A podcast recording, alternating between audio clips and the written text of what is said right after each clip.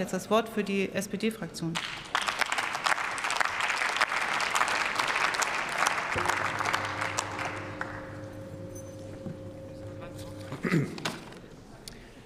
Sehr geehrte Frau Präsidentin, sehr geehrte Kolleginnen und Kollegen, der Dichter Muti ibn Iyas schrieb einst über seine Heimatstadt Bagdad, ich zitiere mit Erlaubnis der Präsidentin, es war Morgen in Bagdad und wir zechten, Unsere Gläser waren wie wirbelnde Sterne, über unseren Köpfen Kronen aus goldenem Jasmin. Ibn Iyas schrieb dies zur Blütezeit Bagdads, etwa zur Zeit Karls des Großen, als die westliche abendländische Geschichte begann. Zu diesem Zeitpunkt war es schon etwa 1000 Jahre her, dass Alexander in Babylon eingezogen war, und es war 4000 Jahre her, dass die Sumerinnen und Sumerer im Zweistromland damit begannen, das fruchtbare Land zu bewirtschaften. Meine Damen und Herren, der heutige Irak ist eines der ältesten Siedlungsgebiete der Menschheit.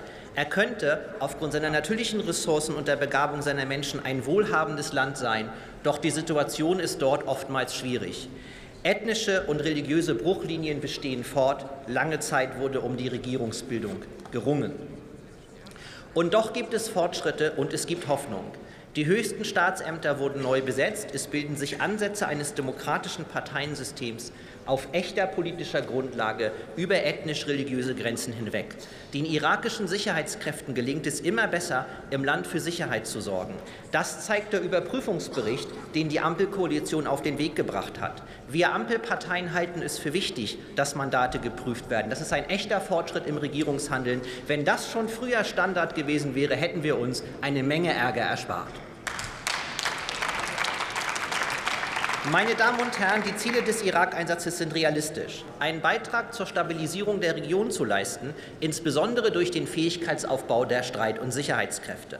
Damit die neue Regierung handeln kann, damit die Wirtschaft sich erholen kann, damit Kinder zur Schule gehen können, benötigt der Irak vor allem eines, er braucht Sicherheit. Dass Sicherheit die Grundlage von allem ist, zeigt sich, zeigen die kurdischen Autonomiegebiete, in denen sich im Schutz der Sicherheitskräfte ein lebendiges wirtschaftliches und gesellschaftliches Leben entwickelt hat hat. Unser gemeinsames Ziel lautet, ein vergleichbares Sicherheitsversprechen auf den gesamten Irak zu übertragen. Wenn gute Regierungsführung, Volksbildung und weitere Demokratisierung folgen, wird der Irak einen sehr positiven Weg gehen. Ein solches freiheitliches und zivilisiertes Gesellschaftsmodell wäre für die gesamte Region attraktiv. Doch ein solches Modell hat auch Feinde. Der sogenannte Islamische Staat ist im Irak nach wie vor aktiv und wir müssen ihm weiterhin entschieden entgegentreten. Und das rückständige und brutale Mullah-Regime im Iran verfolgt das Ziel, den Irak zu destabilisieren. Geld, Propaganda, Drohnenangriffe, Raketenbeschuss. Der Iran setzt alle Mittel ein. Das iranische Regime hat mit dem brutalen Mord an Masa Amini und vielen anderen Menschen auf schändlichste Weise gezeigt, dass es längst jede Legitimität verloren hat. Mit unserer Entscheidung für das Mandat zeigen wir, wir lassen den Mullahs Übergriffe auf den Irak nicht durchgehen. Wir stehen an der Seite des Irak. In diesem Zusammenhang war mein Vorredner von der AfD wohl nicht völlig transparent. Sehr geehrter Herr Nolte, völkerrechtliche Vorbehalte gegen das Mandat sind unbeachtlich. Mir drängt sich vielmehr die Frage auf, ob die Gründe für die Ablehnung Ihrer Fraktion nicht darin liegen, dass der Iran ein enger Verbündeter für den Angriffskrieg Putins gegen die Ukraine ist und dass die politische Nähe Ihrer Fraktion zu Putin in dieser Frage mittlerweile handlungsleitend geworden ist. Die AfD gibt ein verheerendes Bild ab, nicht nur in der Außen- und Sicherheitspolitik. Meine Damen und Herren, niemand von uns fällt es leicht, unsere Soldatinnen und Soldaten in einen Auslandseinsatz zu schicken und sie für Monate von ihren Familien zu trennen. Ich weiß, dass Sie alle diese Verantwortung sehr ernst nehmen. Deswegen bekräftige ich, der Auftrag der Bundeswehr im Irak ist sinnvoll. Er ist legitim und die Bundeswehr erfüllt ihn gut. Der Dienst unserer Soldatinnen und Soldaten verdient die allergrößte Anerkennung.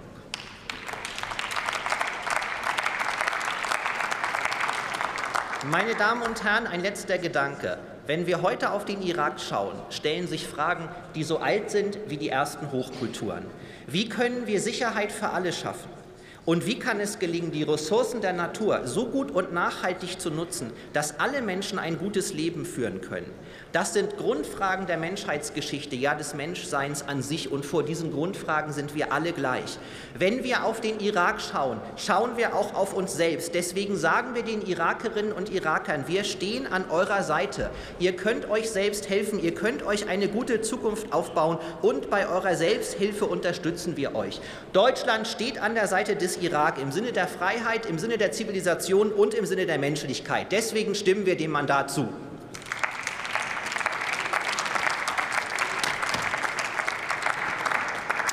Thomas Röwekamp